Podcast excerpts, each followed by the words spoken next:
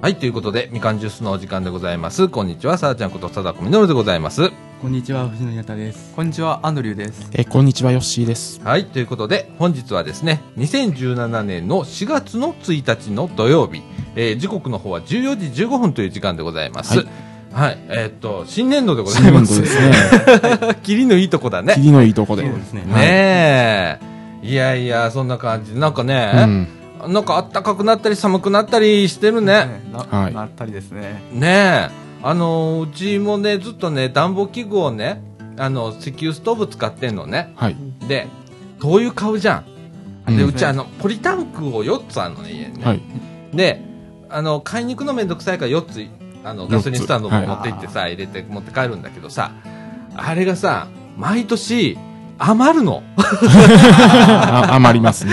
余んねん、最後。うん。で、いや、今年はなんとかしようっつって、うんすごいセーブしたり、あの、はいあとね、えっと、た半タンク半分ぐらはいいやねやんか。で、えっと、ポリタンク半分うね。ん。ということは、うんと、大体ね、えー石油ストーブに入れる容量あるよね。はい。あれ2回分ぐらい。うん。で、2日で、えーっと、全部なくなる感じだから、はあ4日持つなと。うん。うん。で、じゃあ逆に言ったらいつまで寒いのっていう計算をしなきゃいけないみたいなあっていう感じになってて、で、毎年どうなってるかっていうと、余っちゃうからさ、んで、あのー石油って気化したり、はい。品質変わんだよね、うんあれね。で、翌年使うと火があんまり、月が良くなかったりして、あの、ストーブ傷めちゃうんで、はい。で、あの、5月の連休にね、はいあの、昼間っからそれ炊くっていう。もう5月の連休頃になったら結構暖かいじゃんか。あったかいですねう。ん、あっつって言いながらう、ん。うん、石油ストーブ炊くみたいな。もうサウナみたいになってるわけですか。そうや ね。で、今年はもはういちゃんと使い切ろうっていうことで、セーブしながら。うん、もうあのー先、3月の中旬ぐらいからうんはいセーブしながら、はい。はい、やってますけれどもね。いやいやいや、あのー最近ね、その、石うん油ストーブ使う人って少ないね。少ないですね。みんなどうしてんのヨッシーのとこはどうしているや、もう、つけない。あ、暖房器具が、もあう、つけない。つけないうん、もう。あーアンドル君は僕の実家そうですね。うん子供の頃は石油ストーブでした。うんうんうん。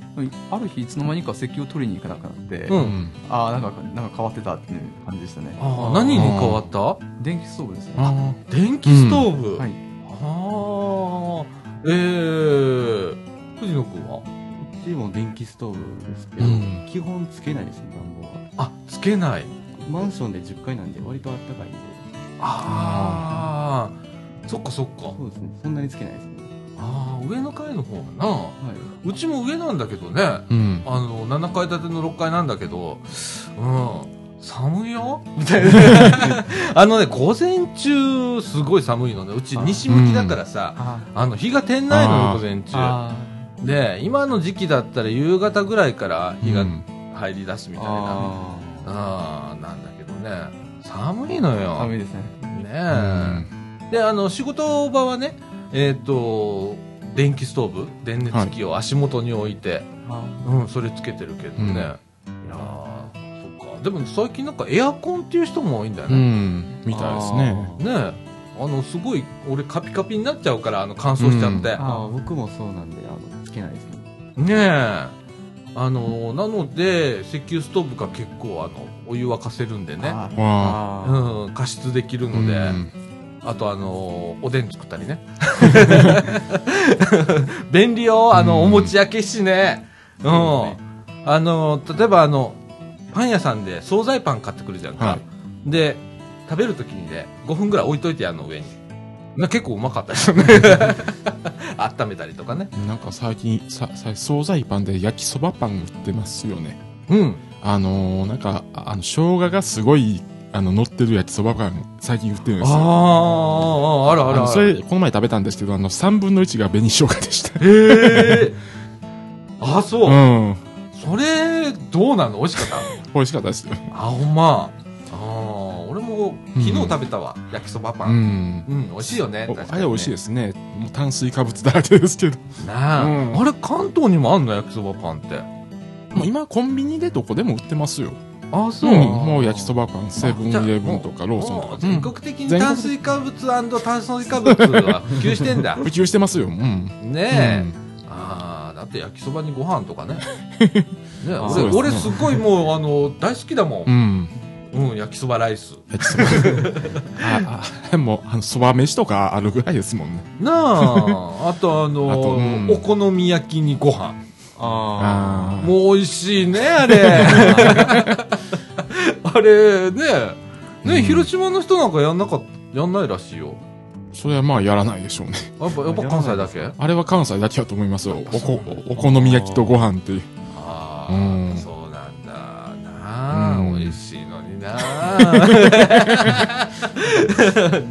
ー自然にそうやって食べてますけどねほんまやななんか自然だよね特にあのご飯と、んあのお好み焼きで炭水化物炭水化物うっんて別に意識しなくてもうんなんか勝手に食べてまあますね勝手にね食べてたな、うん俺高校の時にあの学食に焼きそば弁当だってはいやでっかいタッパーのところで半分が焼きそば半分が飯みたい なもうごくごくシンプルなやつ男子校だったからそれが大盛りなのよ、あああまあ売れる売れるうん毎日のように食ってたけどね、うん、美味しかったねまあそんな話でございます えっと本日はですねえーっと広報茨城の4月号が届いておりますので、そこから広い読みそしてえーっと広報高槻の高槻デイズ4月号も届いておりますので、そちらからも広い読み、えー後半は、えーまたみんなあちこちなんか言ってるようなので、うんはいえーそういうお話をしたいと思います。ということで、みかんジュース、この放送は NPO 法人三島コミュニティアクションネットワークみかんの提供でお送りいたします。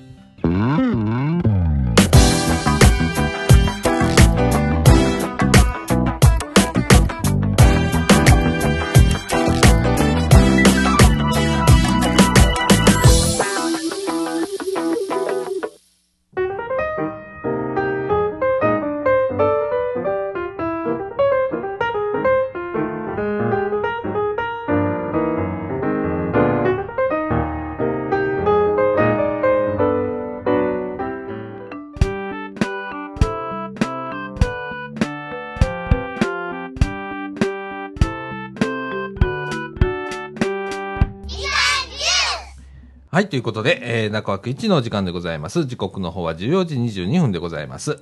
えー、っと、広報茨城の4月号からの拾い読みということで、えー表紙はですね、次なる茨城へということで、はいえー茨城には次があるっていうね。次がえー、なんか。何あの次なのかよくわかりませんけどいなろなんかあるみたいですいろねんな意味で次があるという、うん未来があるみたいなところね、えーなんですけれども、なんかあのー特集はね、結構、えー予算のことだとか、はいか結構難しいので、これはまあ毎皆さ年ん、恒例ですねね、4月の4ならば月ね、ねうんえー新年度予算ということで、 新年度予算というえーはいあなんか当当初予算記者発表会じゃあ発表記者会見とかね、はいあなんか企画で載ってますけれどもね、結構あの漫画チックで面白いのではいまた皆さん読んでみてください、えっ、と今日はですねその中でトピックスはいの3からですね先ほど紹介した「次なる茨城へ」という市のブランドメッセージが決定したという話題でございます。えーっと何案かね、うん市があブランドメッセージというのを、えーこれどうですかということで、で投票をしたんだよね。はいええで、えー2600人を超える人からのご意見や投票結果をもとみ元に、えー市のブランドメッセージが次なる茨城へに決まりましたと、えーつ茨城には次があるといったインパクトのあるサブメッセージと多様に変化していく明るい未来をイメージできるシンプルなロゴが特徴ですと今後、えー来年迎える市政施行70周年記念と合わせて、えー多くの皆さんと一緒に、えー利活用していきますので、ご注目くださいとはいいうことでございます。えーっと、茨城市がね、市政に、市政って茨城市になって70周年、うん来年ね。なので、えー今回ブランドメッセージを作ったということでね、えー広報茨城のあー表紙は表紙でそれでございます。はいドーンと載っておりますけれどもね、えーどうですか茨城市民の藤野くん。はいえーあの、高校生、えー次なる茨城へと。うんはいえーこれなんかあの、公募してたの知ってたあ、それ全然知らなか ったです。ねえ、広報でねもえねあ、ありましたもんね。うん、ななんかね、んあってね。ええあーどう次につなげるのかなとか。そうやな、ど考うえいうふう考えちゃいにますね、ね、次なる茨城へということでね、まあ、あちこち看板が立ったりするのかな、うんもしかしてね。そうですねあとパンフレットとかにね、うんこう書いてあったりとかするんですけれどもね。であああと市役所に飾ったり。ね。うん。ああ、本当そうだよね。うん。あの、なんかね、立命館大学の大学生によるはい、駅前投票とかね、したみたいですけれどもね。おーええねえ、あの、うん、うんまあ、 茨城の茨、茨うん。っていうのが、まあ、草冠に次だということで、はい。草冠取ったら次っていうのが出てくるということで、次なる茨城へって引っ掛けたんだね、これきっとね。あーええいやーはい、あまり反応がないよ うで。ん なんとも。ね、ね、ななんともだよね。うん。えーだそうでございます。はい。はいえーそしてですね、えーっと、もう始まってるんですけれどもね、は3月31日金曜日から4月9日日曜日は、えー市民桜祭りということで、はいえーっと、元茨城川緑地、はいえー周辺で一体で行われると。もう始まってますけど、桜はまだ全然、ねえどこも抑えてないですね。お前な、桜祭り始まったの にね。うんわ。からないですね。あの、さっきね、ヨッシーに開花、うん満開になるのいつぐらいかちょっと調べてっていうの。えっ、と、4月8日で土す、曜日。うん、土曜日。ギリギリ間に合うギリ感じ。ギリ間に合う感じですね。あの、あんまり気温とかの変化が激しくなければ。ねえ。これからだんだんとこうね、うんあのー暖かくなっていって、えー週間予報でなんか20度とかっていう数字を最高気温ね、見たので、あ、これ暖かくなるわ、みたいな。ちょっとでも、去年とかに比べたら遅いですね。遅いね。うん去年今頃はもう咲いてたよね。咲いてましたねうんうん咲いてましたね。今年ちょっと遅いね、うん確かにね。うん。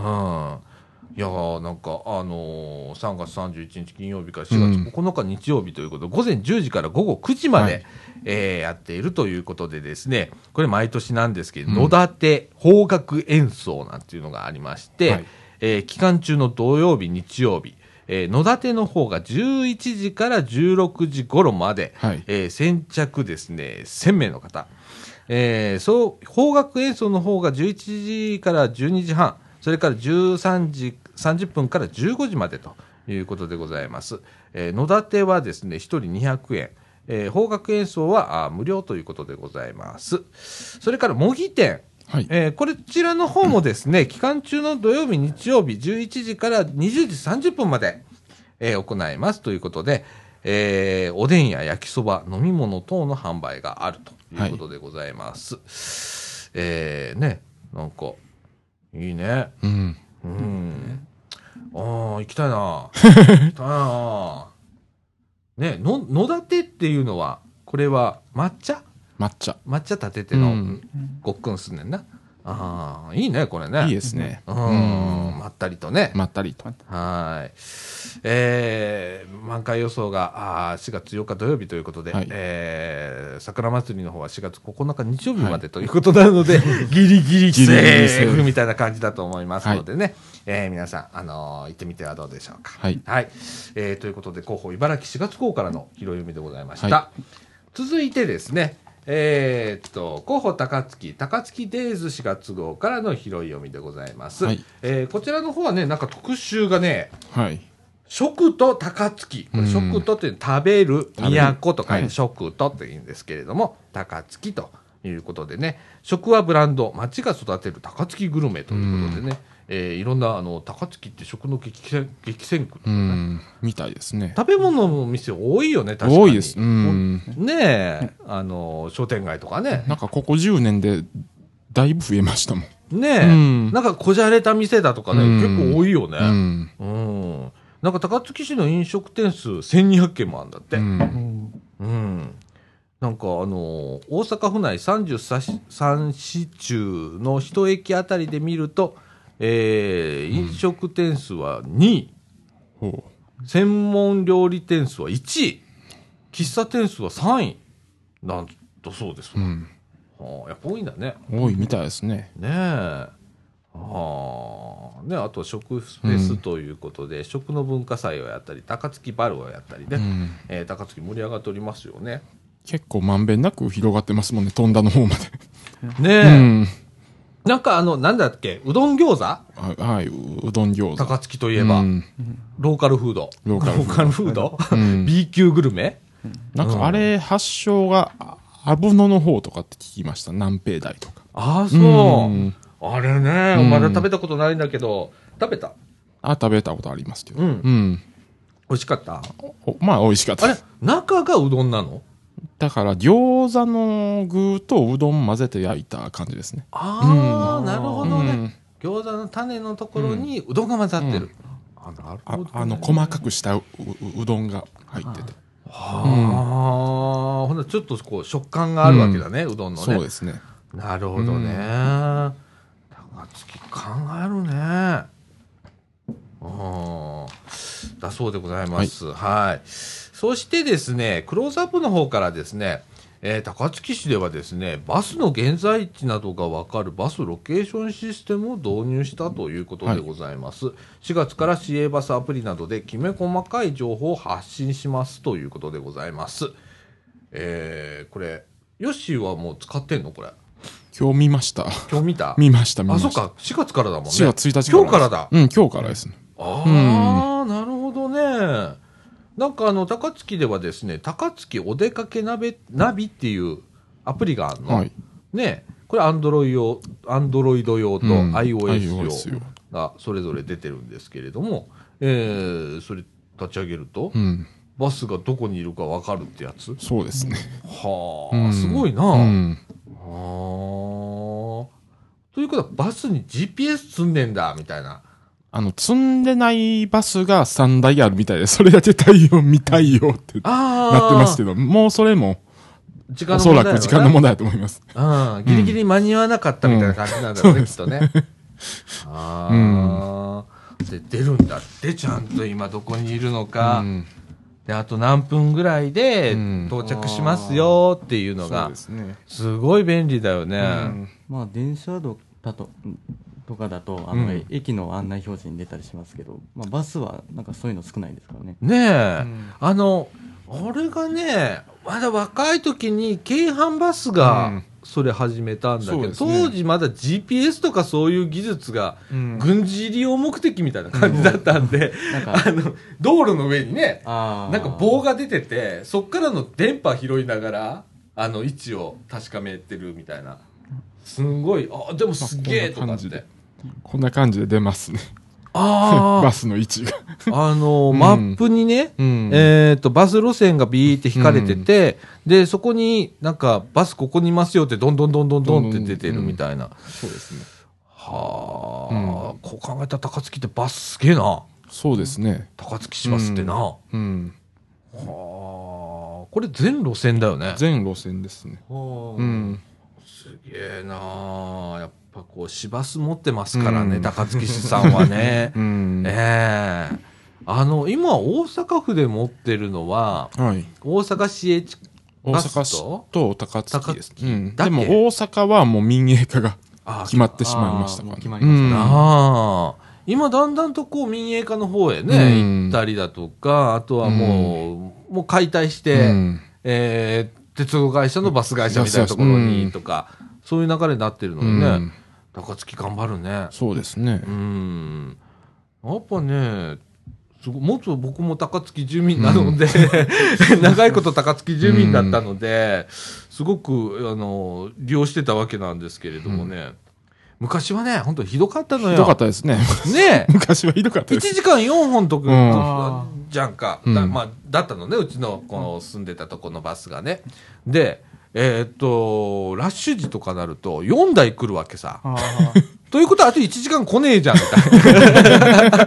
渋滞でどんどん詰まっていくわけね。あで、4台来てんのよい。や、あのー、20年ぐらい前とかひどかったですもん。あれひどかったな、ほんまにな。動かへん。なだからさ、あのー市役所前よりずーっと手前のところで降りて歩いた方が早いんだから。っていうような時代だったね。ああ今は道路も整備されて、なあ、そう考えたらすごいよな。ほんで、バスの時間もわかるんだもんね。うんで、バスの位置もわかりますもんね。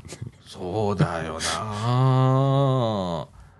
あーほんでね、えっ、と、市バスのバスのね、前に行き先表示器がついてるところに、始発のバス停ではですね、バスの行き先表示器に発車時刻も表示されると。そうですね。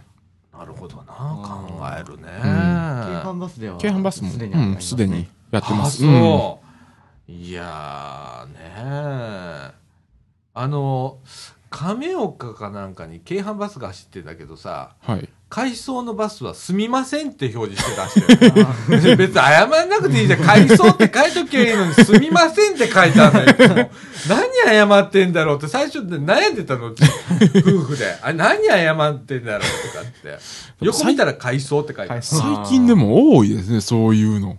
あのむやみにや謝るのやめようや、なんか、ああの、あああの、ああの、イラスト出してみたりとか。ねえ、うんなんかこう、電光掲示板をね、こう有効活、有効活用し てもう出せるもんはね、いろんなものを出していくみたい なね。えーそんな感じになってますうんね、今ね。えーいやー、なんかね、変わっていくね、こうやってね。そうですね。ねえなんかね、茨城市も、うんやっと駅に、えっ、と、出発案内はい。なが出るらしいわ、 何時何分どこどこ発っていうのが茨城市の駅か、まあ、JR の茨城駅か分かんないんだけど、えーどっかに立つらしいわ。うん、もう茨城頑張れ 茨城頑張ってくれ本当にね、うん、高槻市さんすごいでございます。は、はいいそれからそんなもんかそんなもんですね。そんなもんか、うんねえなんかなんかあのー今年の秋にはね新名神高速が部分開通ということでね、えーどこまであれな川西までが川西までですね。うん高槻から川西みたいな感じなんかな、開通区間が。ねえということで高槻もやっとインターチェンジできることですし、それもでかいのができる、そうですねね。え、ほんで関連道路っていうう、ん。高槻東道路とかねなんかすごいのできるね、高槻ねすごいのでなきますね。あた茨城って茨城北インターって山の中だもん ねねえうんどうなることやらみたいな感じなんですけれどもね、はいえー、高槻本気出しますなはい。ねそうですね。はいねう。こんなん感じでございます。は、はいい以上、えー、広報高槻高槻デーズ4月号からの拾い読みでございました。えっ、と後半ははい。皆さんどこかいろいろ行かれたそうなので、そういう話題をいきたいと思います。はい。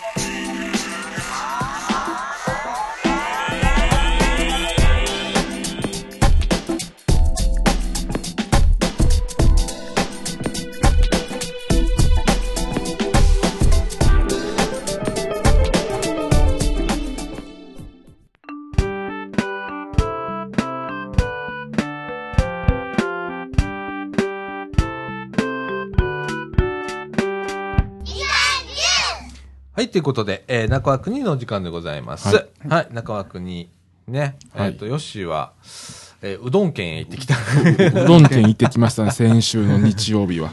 香川県へ香川県へ。ええなんか突然四国に行きたくなって。自由人だ 羨ましい。いいよね、でもそういうのね。うん、突然行きたくなって、ううん。どん食いたくなったみたいな。いつもそんなんですよ。ああ、うんいいね、それね。あ、ほんで、うどん食べに行ったの。いや、あのーあのー境出までしか行ったことなくて、ついでに高松まで行こうということで。あうあ、んなるほどな。はそあ、はあはあはあはあ。で、今回は、えっ、と、大阪かう。ら大阪から岡新山幹線で岡山まで行って、うん。そこからマリンライナーで。ああうん。っていう王道じゃないですか。王道です。王道ですねほんまの王道です。あー。で、いきなり、えっ、と、高松行ったのも。う高松行きました、いきなり。もう、あ、そう。あんまり止まらないんで、マリンライナーがもう四国入ったら。ああ、そっかそっもかそっう、か。もう、うんうんもう、坂出から高松まで止まらないんで。ねえ。うんおうおうおううん確かに確かに。えー、ほんで、うどんを食べ、ううどんを高松で朝から、うんあのー朝から昼にかけて4杯食 べて、うん、それ高松市内で。そう高松市内でああ、なるほどな。あの高松市内と高松市内と指導まで行ったんですよ指導指導町ってどこらへんああのああのああああのああの東の方ですねね高松の東、うん、でおおほうほうほうほうほうほうほう。琴平も行ったけど琴平では何も食べずにああ、なんかあの、多度津はい多度あた津りに結構なんか、うん秘境みたいなところに、秘境みたいな美味しいうどん屋さんうがんポツポツとあるんだけど、あれなんかタクシー乗ったりとか、車じゃなそいうとすごいなかいなか行きにくい行とこきみにたくいでいすとこらしいうな。んあまあでも電車乗ってたらあ、うん。あのうううどん屋さんばっかりなんですよやっぱりあああの道路沿いもああちこちで見る。あちこちであもうあのセルフうどんって書いててあ。ううんまいんだよな、ほんまに、香川県のうどうんん。なあ。あれはでも。もハマるなって思いましたうあんあ。いやいや、俺、どんな感じのうどんだったのいやもうスピード感がすごいとりあえずパパッとッとパッと出てくる すごいスピード感でした よももう注文したらパッと出ていてうん。もうすぐにうん。ももももう食べるぐらいの勢いであうんあ、いや、本当あのでえあの、ー、うん。ああの薬味とか入れ放題なんでネギとか生姜とかあはいはいはいはい。うんあれ、天ぷらもうまいね。であああののあのもちろん天かすも取り放題なんですよ、おうん、ーね天ぷらもあのねうまいです天ぷらもうまいんだよ。なんかね、カリッとしてうるのよんで、回転が早いからさ、すごい早常いに揚げたてなのよ。そうあもういやあああれ天かすも常にあ揚げたてなんですよああもう回転が早いからすごい早いからなうんあれすごくってさ 俺もなんかねしゅ一時期仕事でね、あの高松へよく行ってたことがあって、で月に何回か高松へ行くとかいうのが何ヶ月か続いたことがあったんだけどその時ね出張で行くとねそこのまあえっ、とお客さんのところのね、人がね、えーうどん食いに行くぞ」っていつも言うのよ朝から。うん、朝、こんにちはって言ったら、おはようございますって言ったら、うどん食いに行くぞ。うんえ今ですかみたいな。で結構向こうのうどん屋さんってもう15時16時に閉まるんですよああ、そっかそっか。うんうんうんだからもう朝早いんあだ。朝早い朝食べて昼食べて夜は家で食べるって感じなんですよそうやあね。で、昼になったら、うどん食いに行くぞまえみたいな。そうそあれ、あれびっくり。ほんで3時になったらね、うんおやつがね、うどん食いに行くぞ はぁみたいな。うん。あの、現地の人は、それが普通らしいんだけど、それはまあ、大阪人としてはね、そんな、そんな食べれませんみたいな、なるじゃん。それ3日ぐらい続くとさ、なんかもう拒否 反応するんだけどさ、でもうまいんうだよ、ね。まいんですよほんで安い安いししさ。まあ一杯小で200円ですね大で300円、ああ。ほんとね、すごいのよ。ほんで、ボリュームもね、うん、多いのよ。多い小って言っても、こっちで言う中みたいな。中みたいな、うん出てきますね大って言ったら、俺結構あの、うんあなんちゅうの、あの、麺門麺門は、たらふく食べれる方なのね。あのーまあ、パスタ茹でたら 500g 夫婦で完食しちゃう人だから、うん、そんな勢いで食べれるんだけどあのね向こうはすごいわう、んすごいうん、大って言ったらえっていうのが来る そうだから最初大頼んだんですけど、うんえってのが出てきましたもんなあ、いやでもうんあれ食べますよ大でもああでもちょっとちょっと胃に来なかった後で、胃には来ますねあと後からうん、何時間かしてやかっぱら、ね腰がすごいから、うんああほんとねもうちょっと茹でてもいいんじゃねえぐらいの、そうが来るね来ますねうん。で、俺よくね、向こうで冷やしうどん食べてたの。うんー冷やしうどんさらに腰が強いので、うあの、えみたいな。で、ちょっと胃が悪くなったりとかね、してたけど。まあでも、まあでも、喉の通りはすごいいいですそ。れ喉越しがな。そう喉越しがで、また向こうの人噛まないのな。うん飲んでんのよ。まあでも、あれは飲みますわ。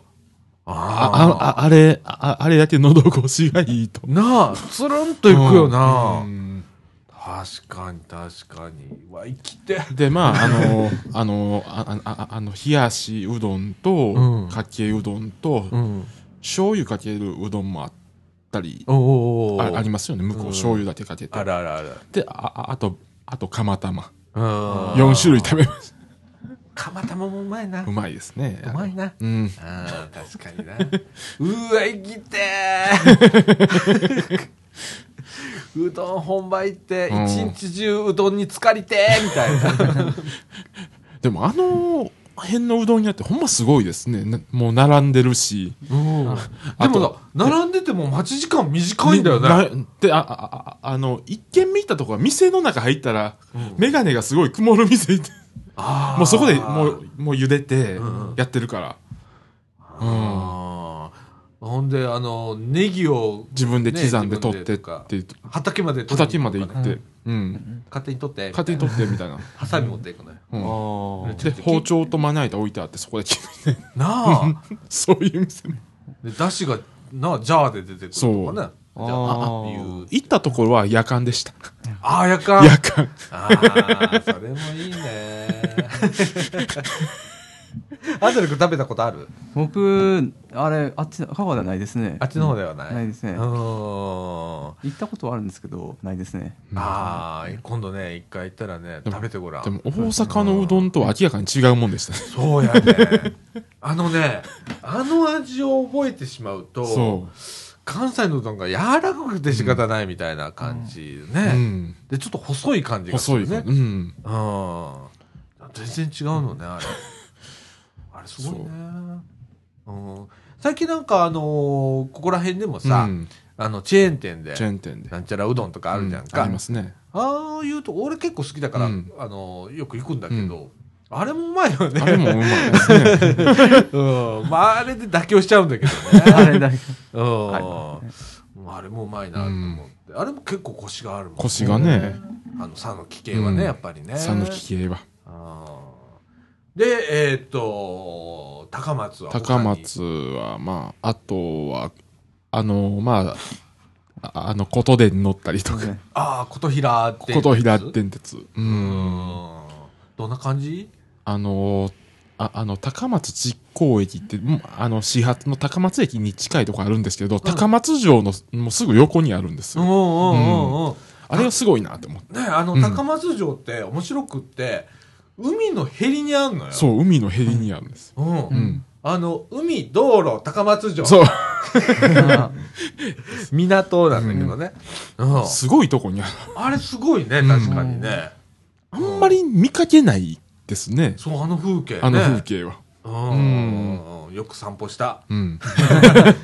よく散歩した、散歩した。今、高松駅も綺麗になってますしね、あホテルとかできて。なあ、ホールがあったりな、うんすごいよなでも意外とやっぱり都会でしたね。あの商店街がすごくない、うん高松の商店街って太くてね長いのね、で、たまた途ま中に行った時が、ライブのイベントやってて、若い人がすごく多かった。ああそう、うん。なんえーか商店街のうんなん何箇所かで、ああの、バンドとかが、ああのライブをしてるというイベントがあって。ああそう、うへん。え盛り上がってたんだ盛り上がってましたね。ああ、ほんとねなんかね商店街歩いてたらいきなりね踏切があったりするね それでは踏切でした都会だよはい都会の商店う街、ん。いきなり、えみたいな。 カンカン言ってっけど、えみたいなことになっちゃったりするんだけどな、あれね。あれ、ことでんだよね。ああれことでんですね。ねえ、うん不思議な街だよね。不思議なあれね。街ですね。うん。でもちょっとワクワクするな、あの商店街ね。うん確かにね。うんもうどこまでも続いてますしね。なあ、どこまでもな、どういうのか うな。ん。うん。で、えっ、と、高松から、今度はどこへそその後徳島へ行きましてほう。うん徳島。徳島あああ阿波踊り会館ちょっと覗いてきてあー、もう徳島といえば。徳島といえば踊りうんうんもうちょっと時間遅かったんでああのロープウェイは乗らなかったんですけどうんああ阿波踊りだけ本場のを見てあ、見れるんだね。もうもう見えるんですよ、ああ、その阿波踊り会館。会館ののの中にホールがあって、うん、はあ、ご陽気にやってるわけだ。ご陽気に参加型ですよ。あ、観客も一緒に観客。も巻き込まれます。あ うーん、テンション上がるっしょ。すごいですね。あれね。うん、ああ。なんでかも、ああの、そこは年中やってて、うん。ああああの、昼の部と夜の部を、ああ、そううんなんやねうん、え。あれなんな何月なんだっけあれ、夏です。夏か。夏ですね。8月の11、12ぐらいです。あうんあ、お盆だね。お盆ですね。ああ、すごいよね。うんあれ盛り上がるもんな。すごいです。ね。ああ。で、えっ、と、そっからどうやって帰ってきたそのっからバスで、大阪まで。ああ、一本でボーン一本でボーっンっ帰ててれるね。あれ、やっぱり、でも、大阪から、じゃあ大阪までのバスがもう、ほぼさん15分から30分に1本なんですよ。ええうー、ん。マジうん。ほそうなんですげえなよ。はあそこ。バスってすごいな。うん。 すごいですよ、今。はあ。あの、今ほれ、それこそね、高速バスってさ、例えば俺なんか白浜とか行くときにたまに使ったりとかするけどさ、あれでも1時間1本、すげえ白浜行きが1時間1本もあるなんて思ったりするんだけど、はあ、すごいね、 15分に1本ですね、ほぼ。都会のバスじゃん、それ。市バスとかそんなレベルやん。 そんなレベルなんですよ。それで、あの、10時半ぐらいまであるんですよ、バスが。うん。そうなんや。あとなんか津山行きとかもすごいよね。そうですね。大阪から大津阪から山行くバス津と山か行く。こうね、中国高速なんか、あのバスはなんか種別多いですもんね。急行とか、 あれなあうあんうんうん快速急行もありますあ。快速 なんか快速か。次から次へと津山行きが来るみたいな時間帯があったありますねなあうんあー高松もそう高松じゃないわ徳島もそんな感じなんだそんな感じですね。それであの、徳島からうん淡路島が行きにくいみたいで、もう全部神戸、大阪にノンストップなんでバスが。あー途中スルーしちゃうんだスルーしちゃうんですよ。ああ、それは、そうだね、電車ないからね、淡路島の方行くやつね。 そっか、バスしかないもんね。あーだから、舞妓とか、あっちまでスルーしちゃうんですよ。はあもう徳島、鳴門出 たら。あー、うん面白い。で、えっと、大阪帰ってき大て。阪帰って。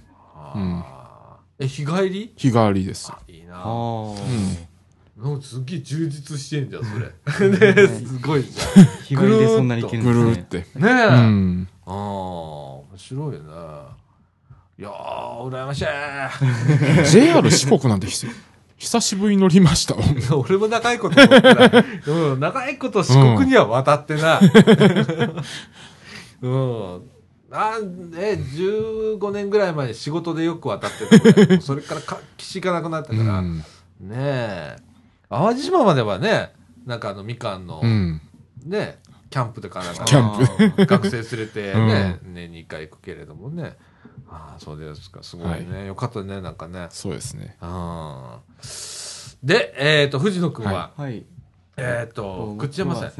そうですね、福知山の、あの、昔通ってた福知山線の、あの、おう今の線路の跡地になってるんですけど、うん。そこを、あの、友人と歩いてきましたね。おおえ、区間としてはどっからどこまでの間えぐらいっなの、と、今でいう、あの、武田尾駅と、うん。えっと、生瀬って駅があるんですけど、うんうんまあうん、その間に西宮ラジオって駅があるんですけど、まあ、3駅分ですね。 3駅。 3駅分、あわおの、急線を歩歩いてきました。わお、すごい距離。 なかなかすごい距離でしたね。しかも、山道なんうで。ん。だね、昔のぐねぐねした、あああ、そうぐねぐねした。の、うん口山線でしょ、はい。今はね、トンネルでズドーンって抜けてるけど、はいはねえ。ああれ、急。線から新鮮になったの87年ぐらいですもんね。ああ、そんな感じだったっけ、うん、85年かな、それぐらいですよ。そんなに前になりますか。そんなに前ですね。そうっす か。おーうんねえ、ほんで、そこがね、えっ、と、まあ、急線から新線に変わって、じゃあ、はい急線どうしようかって、廃線のまま置いてたんだよね。置いてでるんもですよねなんかそこは歩く人ができたんで、あもう仕方ねえ から、これ危ねえし、思い切ってハイキングコースしちゃうか、っつって。そうんな感じですね。ね今は公式のハイキングコースになってますよ。あーね、すごいね。あおーなんか鉄道らしきものをなんか見つけましたか、あああの線路はなかったんですけど、うんあの線路をつないでるのは枕木があのたくさん残ってましたねああそうだからああうんここ線路通ってたんだなっていうのがいかにも分かるようなあの道でしたねああそうああじゃあバラストがあるわけだ、はい石もあの、うんもう引いてますねああそうなんやでもだんだん途中からトンネルが多くなり、うんうんうんであの枕木もだんだんなくなっていってうんでただの山道になってきましたね えトンネルとかどんな感じなんトンネル4つぐらいあったんですけど、うんあのえっと、普通はあのあの一番一般的なのはあのん生瀬から武田尾に登るというか、うんうんまあ、そっちに行くルートなんですけど僕、うんあの3人で行ったんですけどあの、うん逆から行ったんですね武田尾から生瀬に行ったんですけど、うんあの最初はトンネル、まあ、トンネルあるのは知ってたんですけど、ん最初あの1つ目2つ目あたりはあの短くてあの先も見通せる感じであなんや大したことないなって3人言ってたんですけど、うんうん3つ目から急に長くなってでほ中真っ暗で先が見 えない うもう出口見えへんねや出口見えないですねあの、えま、カーブしてたんでで電気もついてないん やあの その時あの突然行ったんですあの、うん突然友人に「おい今からさあの急線行こ うぜ」突然何やその会話みたいな急に言われてでうん行ったんで準備も何もしてなくてあうの何も調べてない状態に行ったんですね、んだからあのスマートフォンのあの LED しかないやってもうそれ消したらほんま真っ暗なん真だっよ、暗ですねうーわ俺でちょっと無理かもなかなか怖かったですねあと LED も一応あるにはあったんですけど、うんあのあんまり役に立たない感じですね、ああそうまあ、最低限見えるぐらいですねあの先は一切見えないです怖え これそれでちょっと寒かったりするよねトンネルの中あで寒いですヒヤッとするよねあの僕暗いのも嫌だったんですけど、うんあのそれよりも空気が冷たくて薄い薄かったんですよそれが嫌でしたね息苦あしいー感じでしなたんかちょっと圧迫感があったりとうんかはい独特だよねあれね結構すあそこのトンネル狭いですもんね、あそうなんうやん結構狭かった狭いですあで最初友人はまあ余裕やろとか言ってたんです けどあの3つ目のその例の3つ目の長いトンネルににはうん入って途端に怖がりだして ー怖え怖えみたいな で何にもないはずなのにうわ怖い怖いなんかおるとか一番怖いパターンやねいきなり言われたんでちょっとびっくりしましたけどあまあ歩いてきましたねーあーそ割と長かったんで、まあ、結構しんどかったですねうねええー、5キロじゃ済まないよねそうですねもっとあるよねもうもうちょょっとあったと思いますっとねでななんとか山津あ生瀬についえ、てうんで、まあ、電車待ってたんですけど、うんベンチ座ってぐったりしてあの最初めっちゃ喋ってたのに、うんもう一切喋らずに帰りは思ったらさ下手したらさ今回は藤野くんは、はいえーっと上の方上の方というか山の方からあーそう下ってきた感じになったけど、普通の人は下から登る感じになるんだよねそうですねあの大体の人は生瀬か武田尾に向かうそうです、なあとなるとそっちの方がしんどいんだよね、うんきっとなああでもそんなにすあの坂はないんで、まあ、割と平坦なんで、まああそっか鉄道だからねそうですねそっかあれだからハイキングコース行った後に武田温泉に行くみたいなパターンですよ。ああー温泉使温泉使って。疲れを癒してから帰るみたいな、 なるほど なるほど僕ら逆から行ったんであああーでもそれ楽しいなあでも楽しかったですよきっとな、は結構、結構武田温泉いいですもんね。あそう行ったことないね、うん俺うん。ほんま秘境みたいな感じ秘なの境みたいな感じで。あふんほんまに風景はいい感じですよ。あそう、うんへでえその武田尾駅もあの一部トンネルの中なんです、うん駅うが、ん、うん、あのホームが、で割と暗くてまあでも面白かったです、まあ駅の中は明るいんで大丈夫です、あーすげえう。なん急線歩けるんだってみたいなな同じ地域なんかなあの山陰線もさ、亀岡と嵐山の間、はいなんか嵯峨野鉄道だっけそしてね、そうですね、トロッコ列車がトロッコ列車走ってるよ走ってねま急すね。う線だん。と、あれ同じ時期かなもしかして同じ時期やと思いますよ。同じようなほぼ感じやったよなうんううんんいやーなあ面白い友達だねで もね急に急に急線行こうみたい なはいいきなり言われましたよで、なあまあ、その日もともと電車乗りに行く予定だったんですようんでまあ、僕は、まあ、あの友人はあの大阪駅からた、えー、と竹田まで行ったんですね、うんんまあ、一旦宝塚で降りたんですようんでその竹あの休戦行こうぜって言われる時に、うん言われた後に一旦宝塚で休憩したんですけどうんで僕はまあい家近いんが節飛んだなんでうんそこからあのた宝塚行ったんですけどうんあのびっくりしましたななあの値段がなんぼやったあのえっと大阪からいた友,、まあ、二人友人は2人はあの大阪から行ったんで330円ぐらいだったんですけど、うん僕760円取られましたおおやっぱりそれぐらいかかるかあれですよ。あの、JR のマジックですよ、それ。ああ特定区間のやつそう、う特定区間からあー抜け出す、そ 抜けてしまうと途端に高くなるという。あれな あの初めて引っかかりましたそれ不思議な制度だよねうんあであのちょっと待ってこれはさすがにないなと思ってれね ああの阪急で調べたんですよあうんあの阪急の飛んだから、うんまあ、飛んだと節飛んだ近いんで、うん飛んだから宝塚まで調べたんですけどうん370円うでん。はあそんなに下がんねえや倍す、 はいであで僕その時決めたんがよしもう宝塚は JR には二度と行かないってーあその、それ、あの、高槻、あああの、三宮でも同じことが言え言えてて。ううんあうん。あああの、高槻三宮で、阪急で行ったら、阪急で行ったら400円なんですけど、うん JR で行くと800円以上するという。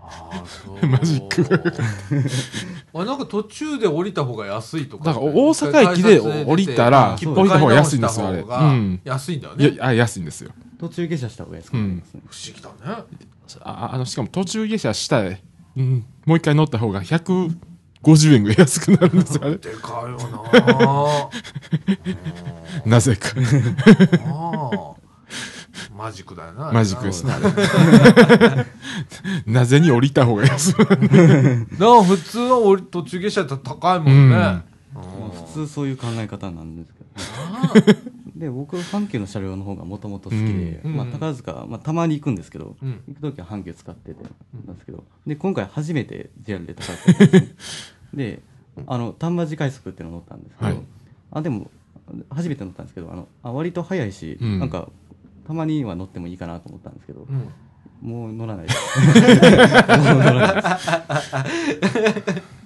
で僕車両もあのその JR の丹波地快速の車両よりもあの阪急の急行の車両の方が圧倒的に好きなん で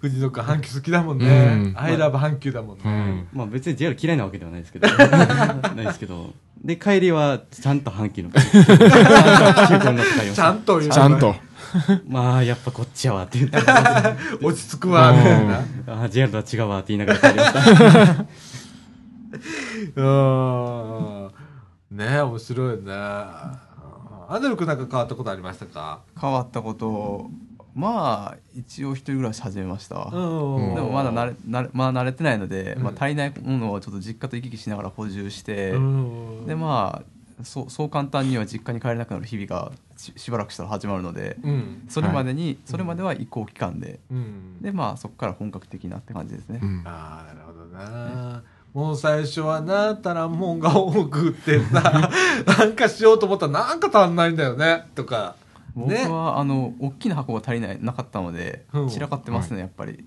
あそこそこで、まあ、まだそんなに散らかってないので、うんもう早く箱を明日届いて、うんもう片すとりあえず部屋をすっきりさせてからスタートっていうのはありますねああとねもう羨ましいわ前も言ってた俺なんかそういうことよく言ってますねうんねえいや仲悪いわけじゃないようちの夫婦仲いいんだよ、うん、仲いいんだけどね、うん、いやでもなんか昔さそう一人住まいしてた時にもうフリーダムじゃんフリーダムですねもう自由じゃ自由ですねんなんか勝ち取った感じがすんじゃんあれってあれがよかったわもう全部が自分の時間みたいななやっぱり本当に自分の時間増えましたね一気にうん気使う必要なくなりそうだねで自分のペースでやれるようになったので、うんなので僕は夜更かしがなくなりましたああそれすごいあねーうんうんうんうんもう早く寝るみたいなそうですね感じねねえ、うん、俺は逆やってんな一人住まいの時が一番夜更かししてた感じがした、あーうん、うんもう朝までなんかやってたみた いな一人でごちょごちょごちょごちょなんかやってたわうんねえ楽しいよね。楽しいですね。今一番楽しい時だね。そうですかね。あれ そうなんだ。僕昔むかあの頃は楽しかったと思う時多いですよ最近あ、そう。あー早いな。 あの頃は良かったみたあいのな。頃は良かったねでなんか普通はなんか普通の人はなんかあの頃は楽しかったって時期がずれていく,、いくんですよなので,、うんなのでなんかずれていくと今が楽しかったって思えるようになるって話をき聞いてるんですねうん。ところが僕はあの頃は楽しかったの時期が変わってないんですよああ、そうなのかな。俺よくわかんねえよ。ど、どの時期楽しかったって言うと、割と俺自由してた から。うん、うんうん、まあ、まあ、おしなめたら一緒か、みたいな感じがあるんだけど。ねうんえ、うん。でも小学校の時面白かった。あ、なんかそんな感じがある。うん自分の中で。あうん。ねえ。なんか、田んぼの中歩いてたりとか、わしゃわしゃわしゃみたいな。ううんん、カエル捕まえたりだとかなんかしてた時期が一番楽しかったかなみたいな、悪いこといっぱいしてたけどね うん、ねえああじゃあねえこれから、うんこれから、あそうのですねシングルライフをはよいそうですねもうりシングルライ充フ実充実させて、そうですねね今まで今まで先延ばしにしてたことをやっぱりうんどんどんやっていこうというのはありますねうん、うんね一つ一つねねうん僕がまあ今まあ今年27なので思うことは25歳までにしておこうって思うことがたくさんあったんですようんもうそれ全ほとんどやらずに先延ばししていって、うんバイクとかパソコンとかそうなんですけどうんそういうのを全部やっていこうと思って出費がやっぱり飛びますねやっぱり全部やってそううよんそうようん一、回はねなかなかな、うんですねな 難しいなもう本当に2 2 3の時に貯金してたものがどんどんなくなっていっておでまあただやっぱり20まあやっぱり目的の時間過ぎて先延ばししてたことなのでこれはう、うん本来もっと前に使うはずだった額だから本当はもっと今より金ないんだって思思ってうん言い聞かせてやってますね、うんなあ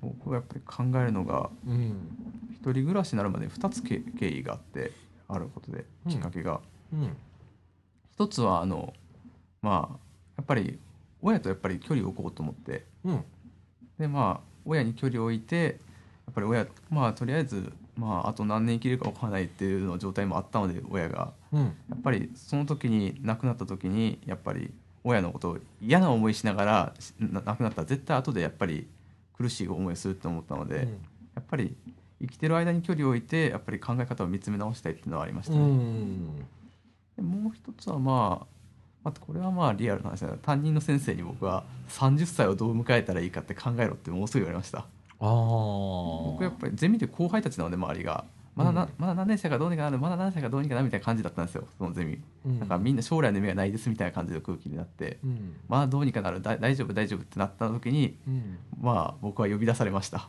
うんその日「王がちょっとのことが言われて「うんあはい」なったら「お前の場合はあれ違うからな」って言われてう 「おん前はもう30歳をどう迎えるか考えろ」って言われて でそれがまあきっかけでしたねやっぱりその時25で先延ばしどんどんしたことあるなっていうのを感じたのでうんでもちろんこれ30歳になったらまた次35度を迎えるか37 40度を迎えるかって繰り返していくんでしょうけども、うんまあとりあえず先延ばしの習慣やめようっていうのを思いましたねう。ん俺もねなんか20代はね前半中盤はもうがむしゃらしかなかったからあんまり先のこと考えるより今が今で精一杯みたいな感じだったんだけど えっと30なる前、まあ、28ぐらいから30までにこれをしようっていう、はいこれをができなかったらアウトっていうのをあ 自分で設定してでそこ乗り越えて今度40の時にも設定してって、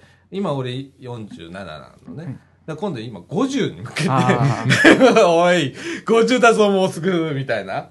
うでん。だから50その時に、こう、これをクリアしよう、みたいな感じね。で50歳を過ぎると次は60度を迎えようかってあ60そうだね。もうそうなると、ちょっとこう、短くしていかなあかんのかな、とかな。年取っていくとな。全然考えたことないです うん考えたないですうんうん。あのー、まあ、それも別にね、でも先がないと思ってるからもうあーいいやみたいな考えになってましたますね今もああ、なるほどな。うん。僕なんかどっどっかでそういう気持ちはありますよでもあそう本当うに、んいや30どう迎えるか考えた時に、まうあん30歳までに死ぬからいっかとか思う時とかありますから、あーそれだったら末期だなと思ってやっぱりどう迎えたらいいかって考えていってう、んもうそもそも僕中中学校高校ぐらいの時はまあ二十歳ぐらいまでには死ぬからまあどうにかなるだろうみたいな感じのうん感じで生きてて、うんで結局二十歳過ぎてもまあ普通に生きてますし、うんまあどうなんのかなって悩みますねやっぱりそういうところ。ああねまあ、でもでもエッカーってやってやるのって大事だと僕は思いますわ。えうんそうだね、僕うんは先延ばしすぎて失敗してるので今までいろいろとまあなあでももう俺あんまり後ろで失敗したこと意識せんとこうと思ってんさしんどいだけじゃん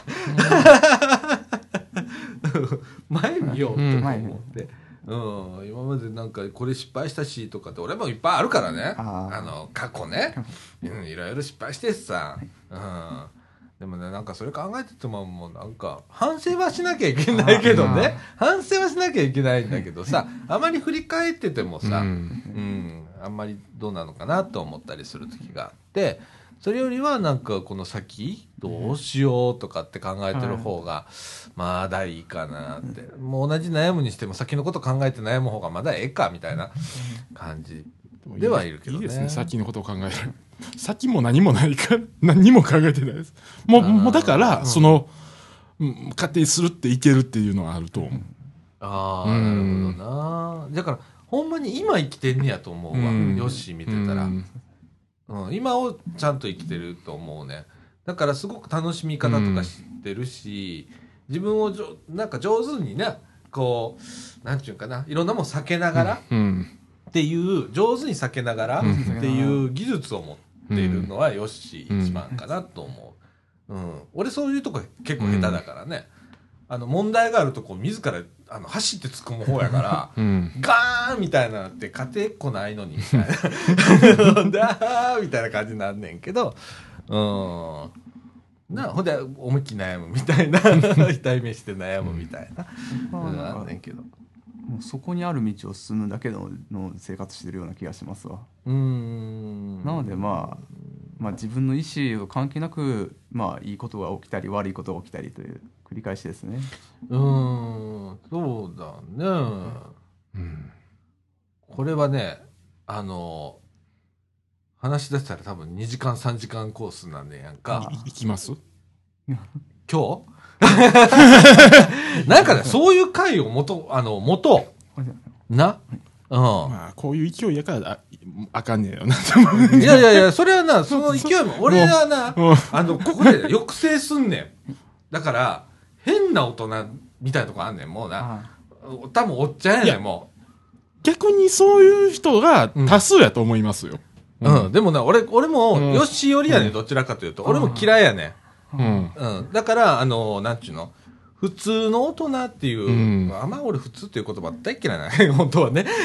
だけど、普通の大人があんまり好きやない。最近分かったんですよ。あの、ひあの火にああ油を大量に注ぐタイプやなっていう。うん。 もう、いけいけみたいな、そんそういうノリになっちゃうんですよ。もう、めんどくさいから。 それめんどくさいからやな。じゃあ、めんどくさいっていうか、もう、あの、どうなってもいいやっていう感じで。ああ、まあでもな、そういう時に、例えば、そう。一人やったらそれでかまへんやんか、やけどこうグループでなんかしてる時は、いろんな人の立場とか、その人のノリとかがあるからそれを考えなが多ら分そういうのが慣れてないんやと思う。うん多分そうやと思うわうん、そうんそうやと思う。うう、ん。うんでそれはねなんかねあの俺も割とバー読まれへんねんそういうとこあんねやんかだから一人でやってるみたいなとこあるやんかまあ、俺そういうところは、うんもう、あえて出ていかないってことです。ああ、でもそれやったらいくら経ってもそういう輪には入られへん。いや、まあ、まあ、だから変わってないんやなと思う。うん。 そうそう。そそこはある思うわ。うん、そうそうん。なんか、うん。俺はなんかこれ、う。うん。商売ずっとやってきたから、なんかそうやって、お客さんと接する時ってあるやんか。で、その時は折れるやろよしも。うん、折れますね。お客さんと、で、そこはなんか自分でコントロールしてるやんか。うん。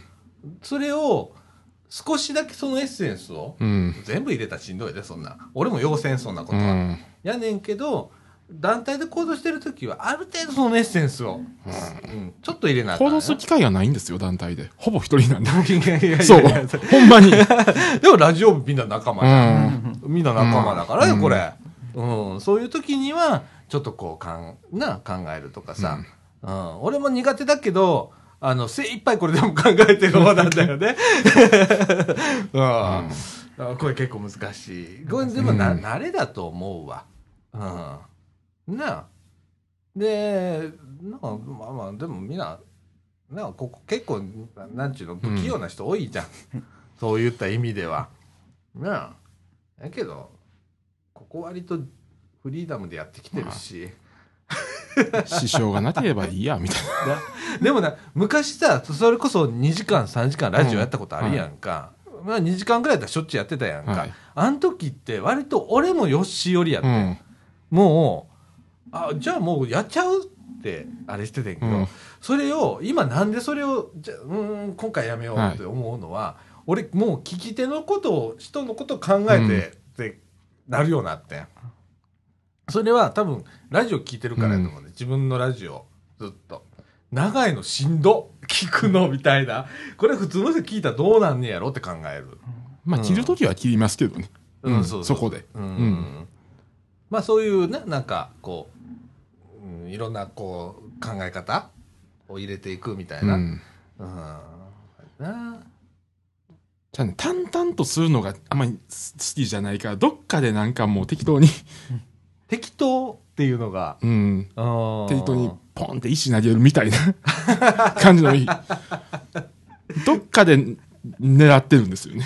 なんか爆笑問題見てるみたいな感じ、うんそどちらかというと、うんああなるほどな、でもおもろいねんけどなこういう人がうん一人おったらな、ううんんあの石投げてくれるからうんな、うあんあの俺なんかこう喋んじゃんこのラジオで多分8割方通常放送やったら喋ってんじう。うゃん、ん。で困る時あるんだよなこの先どうやって展開していこうとか、 このまま終わったらおもろないまんま終わってまうとかあーでいろいろ考えちゃうねんな今でもこう今ちょうど1時間越したとこやねんけど、これどうしようとか落としどころ見つけたりだとか、もう次のエンディングのこと今考えてたりもすんねんけどさ結構しんどいじゃんかそれってでもほんまは4人これ今4人おるじゃん、4人おったら4人で考えつつそれをやるのがまあこれ普通のグループの会話ってみんなそうやと思うねんやけど、 うん、なんかそこら辺がなんかうん多分俺が一番よく喋ってるからだと思うんだよなバンバンバンバンって喋っちゃうからな、入りようがないとこがあったりとか入りよう入りようがないっていうか、喋らしとこって思っずるー ずるーそれそうそう。 それごっついずるいわなんで喋らしとこう思うの いや、いいいやん。もう最後まで言ってくれたらいい、いいいいやんなって。いいやんな楽やん、い楽やっていいやああ、あの、楽じゃないけど、うまんあちょっと聞いとこうみたいな。結構困ってんねんね 困ってんねんねうん、まあ困ってるけど、まあ喋ってんねやからもういいや、ちょっと放置しとこうっていう時ありますよ。これって怖いよな、うん逆に困ってる人見てな放置しとこうって言ってんねんねそれは困ってるけど、うんまあ、そんな、あの、死に、死ぬほど困ってるってわけじゃないでしょ。うん。結構悩むねんで これ、うん、そこやと思う、うん、そこやと。うんうん、今は開き直ってるけどさ、ちょっと前まで「寝れねえ」ってよく言ってた じゃん。うん、あの金曜日木曜日ぐらいから考えてて、今まで。あ何喋ろうと かどうやったらええかなとかってうん考えてて、今もうなもうあんまり考えようにしてるけど、うん、あの結構これ辛いことやったりしててんな。うんだからそういう、まあ、まあ俺あんまり、でも俺結構出すけどな、それ。しんどかったらしんどいと俺結構言う人や から。やけどな。まあでもこういう話も、うん。うん。あの、後々、後々。うん、特集みたいな形でやっていきたいなと思います。はい。何の話やってんみたいになってますけれど。はい。えーとりあえず、えっ、と、1時間越してますので、はいこの後エンディングでいきたいと思います。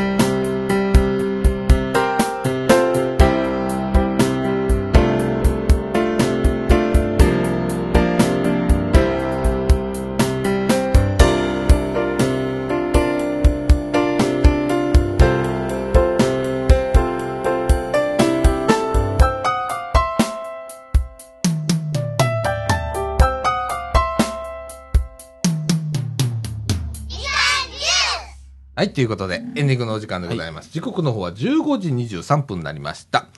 えーっと、外晴れてますな。はいなっ。てますね。ねえ、なんか昨日とか雨降っちゃったり、うん今日午前中も雨降ってた。ああちょろちょろっちょとっ。とねえ。うん。なんかこの天気の激変に、あの、体ついていってないのはおじさんだけなんだろうか。はいあの、暖かくなったり寒くなったりししてるのがさ、なんかさ、結構答えてんのよ。あうあんうん、なんかすっごい暖かかった時あったじゃんか水曜日木曜日あたりあったかな、うんで俺たまたまあのちょっと出張ではい出てたのね、でえっと前乗りをして しなくてもいい前乗りして、 せっかく行くんだからって前乗りしていいみたいな感じで行 ってでえっとまあ翌日の昼からだったんだけど、2時間ぐらいちょっと喋る仕事があって、でそこで喋って帰ってくるだけだったんだけど行ったのが城崎温泉だったので、え1日早くみたいな。はいうん、あそうあったかかってな、うんあのー散歩とかしてたらポッカポッカしててさ、うん、でなんか風景いいしさあの田舎のねうん。あの独特な感じ、うん、楽しんできたりとかしましたけれどもね、ええいやーなんかね新年度始まりましてね、ええ私もあのー昨日、えっと晩、えっと11時ぐらいから3時半ぐらいまで、ええお仕事で久々にあの真夜中仕事みたいなことであったら、ダメね今眠たくって眠たくって。年度越し真夜中仕事。うん、あのね、それこそ本当、あの、さっきも言ったけどさ、あの、真夜中全然大丈夫な人だったはずなんだけど、あの、全然寝なくてもいい人だったんだけど、今ダメね、もう。あの、12時に寝ないと、あの、朝7時に起きないと、みたいな。あううんあ。ん。ん。あの、なんか、ダメだわ。うん、眠たくて眠たくて頭半分しかなんか覚えてないみたいな感じがして。 年ね。 年ね。そのうちは本当に早く起き出すんだろうね、これ。5時くらいに目覚めて。とかいうのがやってくるんやろうな。お湯ってこういうことか。ああーって。 で、今日アンデル君はお友達をね、今日ーそうですね連れてきてくれてね。はい。うんうんうん。友達連れてきた割には喋らな かったみたいなですがいやいやいやいや、ねえ、そうねえ友達の前であれ見せちゃったかなって感じいやいやいや、いいじまゃあないですか。割とでもいいじゃないけ結構いろんなこと話す話すのでその友達とうん、アンデル君はあのそのお友達と,、えっと同級生同級生というか同い年同い年ですねああ若いな、うんああもう20離れてんだもん ないやーあーまたあの遊びに来てね、いあのいつでもここ参加できるとこなんで、あの喋り手にもいつでもなれますん でまた来てくださいはいえー、そんな感じで今週終わりましょうかはいということでみかんジュースこの放送は NPO 法人ミッションコミュニティアクションネットワークみかんの提供でお送りいたしました今週のお相手はさあちゃんこと佐藤みのると藤野ひなだとアンドリューとえー、よしでした。はい、ということで今週はこの辺で。さよなら。さよさよなら